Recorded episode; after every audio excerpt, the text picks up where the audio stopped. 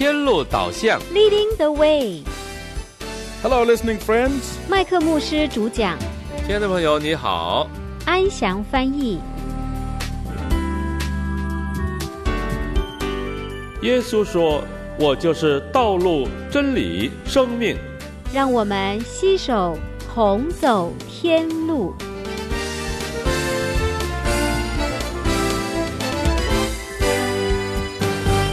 亲爱的听众朋友们，大家好！很高兴又在《天路导向》节目中与大家见面了。朋友们，你们最近在神面前有为某件事迫切祷告吗？你们是否心烦意乱？为什么神应许给我的迟迟没有实现呢？是我挥错了意，还是神毁约了呢？今天我们看一看旧约神和亚伯拉罕立的约。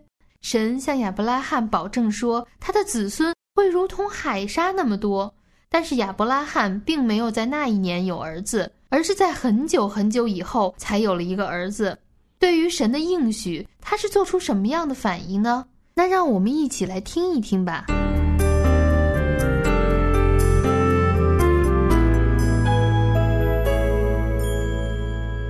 Welcome, our listening friends. ”亲爱的朋友，欢迎你收听。What a joy it is to know that you are enjoying this series of messages from the life of Abraham. 很高兴知道你喜欢亚伯拉罕生平的这一系列的信息。 And we are so glad to hear from so many of you. 我们很高兴接到你的来信。 In our last broadcast, we learned that fear, in one form or another, comes to all of us. 在上一次的节目里，我们学习到每一个人都具有不同形式的恐惧， And that fear does not come to each of us at the same time or under the same circumstances. 而恐惧会在不同的时间、不同的情况下来临。 We learned that although it might seem contradictory, that there are fears that hit after a great victory. 我们也学习到，虽然有点矛盾，但恐惧竟然是随着一个了不起的胜利而来的。 There are fears that only move in after great achievements and accomplishments. 有些恐惧则紧随着一个重大的成就而来。 The Bible reveals to us that this kind of fear must have struck Abraham. 从圣经里我们可以看到，亚伯拉罕就曾经遇到这样的恐惧。 And that is why God said to him in chapter 1, verse 15 of the book of Genesis, I am your shield, your very great reward. 这就是为什么神在创世纪第十五章第一节那里对他说：“我是你的盾牌，必大大的赏赐你。 Most likely, by the time Abraham got home, he was devastated physically, mentally, and emotionally. ”当亚伯拉罕回到家时，极有可能他的身心灵都已经彻底的瓦解了。 You will only appreciate the way Abraham felt if you have experienced what it is to have victory over Satan. 唯有当你经历了什么叫做胜过撒旦，你才能体会亚伯拉罕的感受。You will understand the drain that takes place after the victory. 你才能了解那种在胜利之后的精疲力尽。And I said in the last broadcast that some of you might be saying, How can you have fear after victory? 上次我曾提过，你或许会说，怎么可能在得胜之后还会产生恐惧呢？And I also said that the wonderful thing about our Lord is that He knows even our unspoken needs. 我也说过，我们的主真是奇妙，甚至连我们没有说出来的需要，他都知道。 I also mentioned that the moment when you and I are most vulnerable to sin is a moment after the flush of victory. 我同时也提到，你我对最最脆弱、最容易遭受攻击的时候， 就是在我们沉醉于胜利的那一瞬间。That is why God said to Abraham, Do not be afraid, because I am your shield.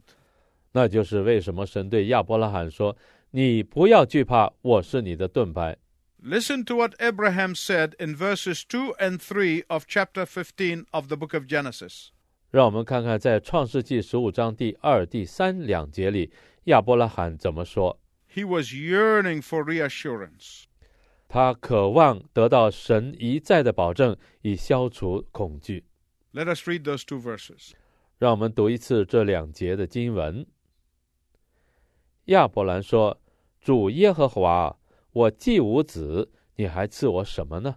并且要承受我家业的是大马色人以利以谢。”亚伯兰又说：“你没有给我儿子，那生在我家中的人就是我的后嗣。” You would think that after verse 1, where God assured Abraham not to be afraid, that Abraham would fall on his knees and thank the Lord.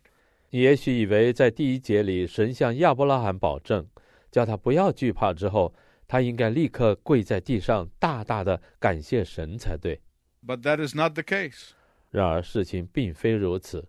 In fact, all that you hear from Abraham after the great word of assurance is a note of despair. 事实上，在神给亚伯拉罕这么大的保证之后，我们所听到的只有绝望的话。 You might say, that doesn't make sense. 你或许会说，这似乎不太合理。 Oh, yes, it does. 哦，那当然合理啊！ Put yourself in Abraham's place just for a moment. 暂时把你自己放在亚伯拉罕的地位想想， God made a promise to Abraham. 神当初给了亚伯拉罕一个应许， And 10 years later, the promise had not been fulfilled. 然而十年过去了，这应许却还没有成就呢。 Any of us would have panicked after 10 days, not 10 years. 不要说十年，我们任何一个人过了十天就会开始担心。 Think of how embarrassing and humiliating it is for Abraham. 想想看，亚伯拉罕多么的羞愧和丢脸呢、 For 10 years, Abraham had been introducing himself to people as the man whose descendants would be as the dust of the earth. 十年来，亚伯拉罕一直自称将会有多子多孙，甚至像地上的尘土那样多。 Some may have asked him, Abraham, by the way, how many children do you have right now? 有些人也许会问他说：“亚伯拉罕啊，那么你现在有几个孩子呀 Oh, um, well, uh, none, not yet.？” 哦，呃，我我还没呢。Oh, but God made me a promise. 不过神曾经应许我的。After ten years, his neighbors were snickering behind his back. 十年过去了，他的邻居在他背后窃窃私语。As they watch him and Sarah get older, they probably begin to wonder about his state of mental health. 当这些人看着亚伯拉罕和撒拉的年纪越来越大，他们开始怀疑他的精神状况大概有问题。 You know, when I was 19 years of age, 当我十九岁的时候， I told my Christian friends about something that the Lord had promised me. 我告诉我的基督徒朋友关于神应许我的一些事。 which seemed absolutely impossible at the time. 在当时，人们觉得这种事简直是完全不可能的。 And they were genuinely, I mean, genuinely concerned about the state of my mind. 他们非常真诚的关心我的心理状态。 They went and talked with some of my family members with real concern. 他们到我家，跟我的家人谈起他们所担心的。 They were deeply concerned about the state of my mind. 他们表达了对我精神健康的深切忧虑。 How can he pray, they asked, and claim the impossible? 他们问他怎么能够祷告，并且要求那不可能的事呢？ Very simply, 非常简单， God said it, that's all. 神说了就算数的。 Within six months, God did it. 不到六个月的时间，神成就了他所应许的。 What probably was happening with Abraham at that point 当时发生在亚伯拉罕身上的情况可能是这样的： was that the battle was waging in his heart and mind. 他的头脑和心里正在征战着。 And he began to ask the Lord, 他开始问主 Lord, have I misunderstood your promises?：“ 主啊，我对你的应许是否会错了意呢？ Lord, have I misheard you? 主啊， 是我听错了吧？ Lord, I am becoming concerned about my reputation. 主啊，我开始有点担心我的名声了。 My listening friends, listen to me very carefully. This is very important. 亲爱的朋友，这里很重要，请你仔细的听。 God's delays are never his denials. 神的迟延绝不是他出尔反尔。 Just because God delays the fulfillment of His promise to you, it does not mean that He is denying that promise. 神延迟成就他对你的应许，并不代表他否定那应许。 But you better be absolutely certain that it is God's promise and not a promise that you made in the flesh to yourself. 但是你最好完全肯定那是神的应许，而不是你凭着血气自己给自己的应许。 Because if it is God's promise, you can be sure of this 因为如果它真是神的应许，那么这方面你就可以确定。 During the waiting times, God is enrolling you in the school of spiritual growth. 在等待的期间，神把你放在灵命长进的学校里。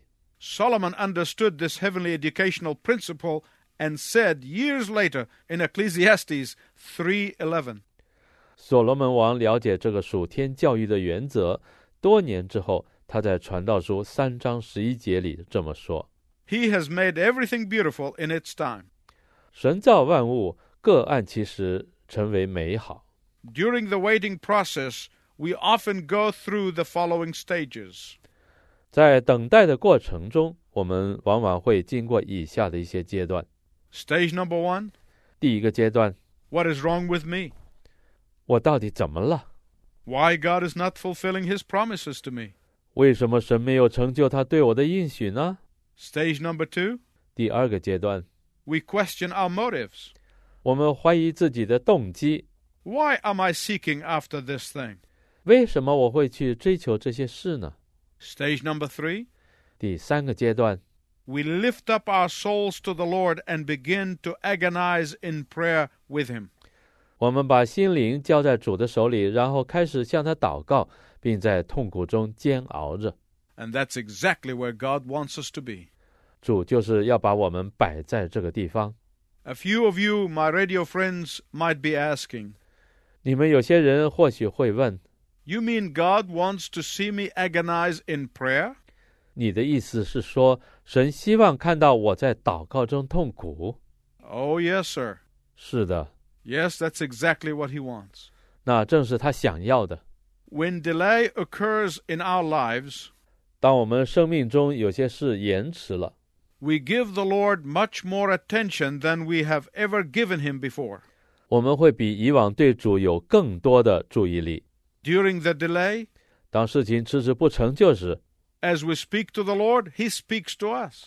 我们对主说话，主也对我们说话。 He begins to teach us if we have a teachable heart. 如果我们有一颗受教的心，他就开始教导我们。 You make it difficult for yourself if you consciously or unconsciously refuse to learn God's lesson. 如果你有意无意的拒绝神的教导，你是自找麻烦。 Until you have come to the place of agonizing before the Lord, you are not able to hear His voice. 直到你在主的面前感到痛苦的地步，不然你无法听到他的声音， or hear the things that he wants to say to you. 或听到他想对你说的事。 In verse 3, Abraham proceeds to remind the Lord of his preferred plan. 在第三节里，亚伯拉罕不断的提醒神他自己理想中的计划， namely that Eleazar of Damascus, his servant, whom he adopted, will inherit him, and that's just as good. 那生在他家的仆人大马色人以利以谢做他的后嗣也还不错。 And that's very pragmatic on the part of Abraham. 这在亚伯拉罕这方面来说是很实际的。 This was very good problem solving. 看来这是解决问题的上策。 Abraham probably thought it would help God save face. 说不定 亚伯拉罕以为这么做会替神留点面子。 Is that kind of thinking right? 这种想法对吗？ No, it's wrong. 不对，这种想法是错的。 God is so patient, He is so loving, and in His love, He tells Abraham no. 神是非常有耐心和爱心的，他以爱来告诉亚伯拉罕，这样不对。 I am the God of miracles. 我是行神迹的神， I am the God of the supernatural. 我是超自然的神， I am the God of the impossible. 我是无所不能的神， I am the God of the undoable. 我是能扭转干坤的神。 And you will have a son who will come out of your body. 你将会有一个儿子，是你本身所生的。 Verse 6 is a very important verse of chapter 15 of the book of Genesis. 第六节是创世纪十五章里面非常重要的经文。 Abraham believed the Lord, and he credited to him as righteousness. 亚伯兰信耶和华，耶和华就以此为他的义。 It was by faith, not by works, that Abraham was saved. 亚伯拉罕的得救是因着信，不是借着行为。 Then God does something to assure Abraham using the very custom of those days. 然后神使用在当时的习俗来使亚伯拉罕确信。 In the days when they did not have lawyers looking over the fine print in a contract before it was signed, 那时候还没有律师替人们在签约以前先查看合约上的细节。 contractual agreements were performed in a certain ritual. 合约性的协定都是以某种仪式来完成的。 They would take a designated animal, depending on the size of the contract, 他们会按照合约的大小来选定一只牲畜， and they will cut it in half.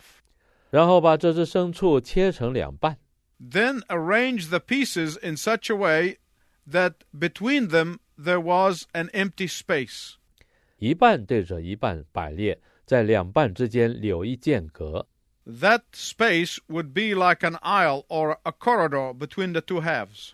这中间的间隔就像一条巷子或是一条通道。 The men who are making the contract would walk together between the two halves of the animal. 立合约的两个人一起从这两半的动物中间走过。 While they were walking, each man would declare that if he broke his half of the contract, 当他们走的时候，每一个人都会郑重声明：如果他毁了他那一部分的约， what happened to the sacrificed animal would happen to him. 那么发生在这只被宰的动物身上的事，也会发生在他的身上。 To put it bluntly, 直截了当的说， both men are actually sealing the covenant with their own blood. 这两个人实际上是以他们自己的血来起誓立约。 If one partner broke the covenant, 如果其中一个人毁了约， he would have to be ready to give his life as a payment or restitution. 他就要以自己的性命来赔偿损失。 How about that for a binding agreement? 以这种方式来确保一项协定，你认为如何呢？ Some of you may have been cheated and wish that this method still operative today.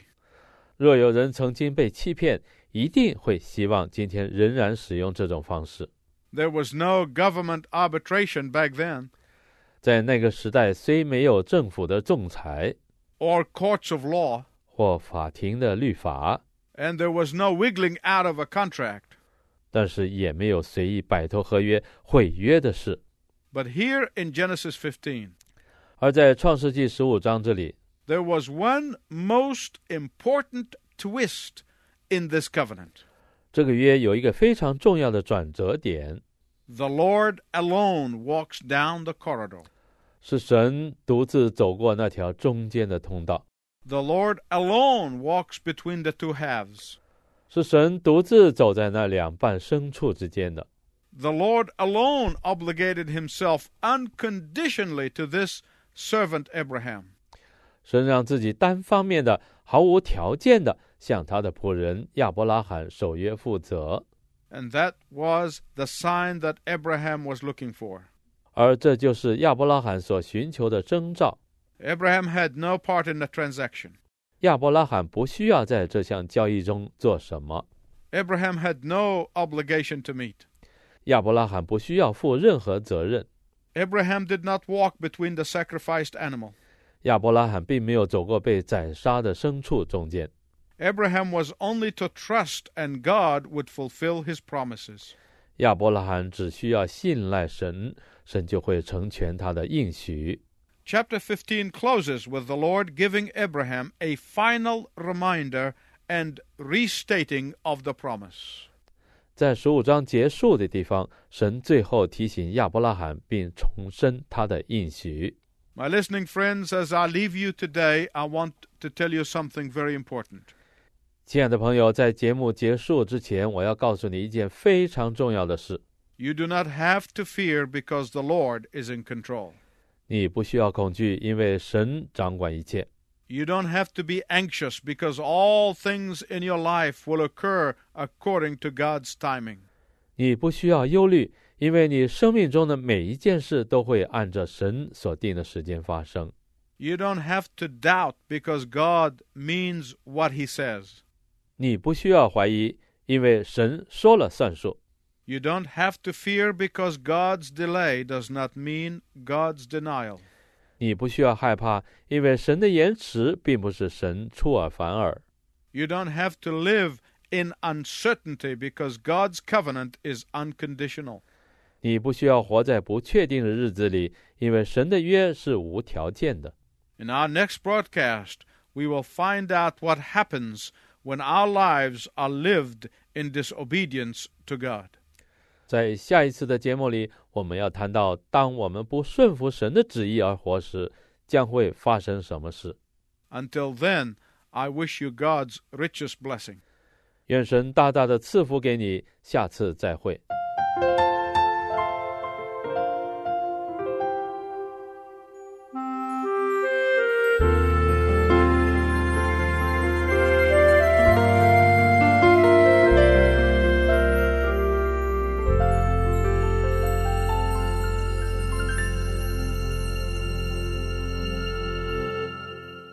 非常感谢您的收听。其实，当我读到亚伯拉罕到了晚年才生了一个儿子，心里很是疑惑。神不是应许他有海沙繁星一样多的子孙吗？那起码得有好多儿子吧。但是神只给亚伯拉罕一个儿子，而这个儿子也是等了很多年才得到的。外界的压力和内在的怀疑，让亚伯拉罕想用自己的方法有一个后裔。但是神所应许的是最好的，神是赐福的神，他是制定规律又超越规律的神。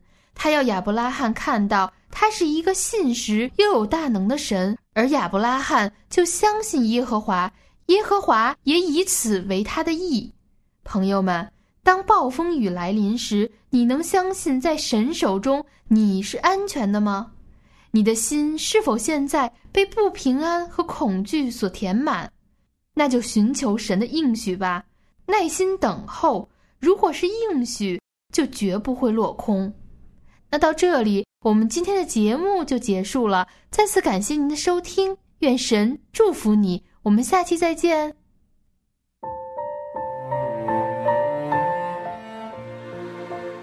感谢舒雅姐妹的分享，亲爱的听众朋友们。为了感谢大家一路以来的陪伴和支持呢，我们现在有听节目送手册活动。如果大家对节目有任何的感想和意见呢，可以发电邮给我们。那来信我们就会赠给大家天路导向所制作的中英双语的小册子，来帮助大家的灵命成长。小册子的名字呢是《足能得胜》。同时呢，如果听众朋友们对某一期的节目呢特别有感触，可以来信写一百到一百五十字的感想以及建议。那么呢，您就会有机会得到天路导向节目的太阳能播放器一个。那电邮地址呢是导向 at 良友点 net，d a o x i a n g at l i a n g y o u dot N E T。那小环在这里期待大家的来信喽。但是你却真知道我生命中最深的需要，每个挑战的领导，只叫我明白自己的渺小，因此我渐渐知道你在我身边引导，最想不到的情景，你让我随时随地有你。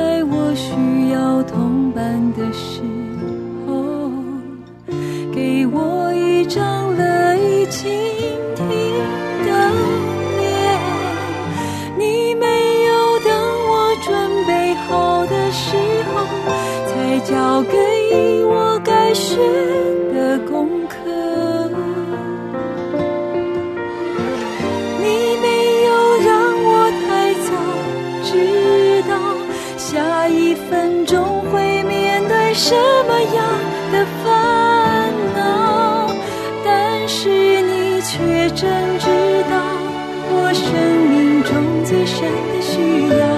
每个挑战的领导，只叫我明白自己的渺小，因此我渐渐知道你在我身边引导。最想不到的情景，你让我随时随地有你可以依靠。因为你却真知道我生命中最深的需要，每个挑战的领导，只叫我明白自己的渺小，因此我渐渐知道你在我身，想不到的心境，你让我。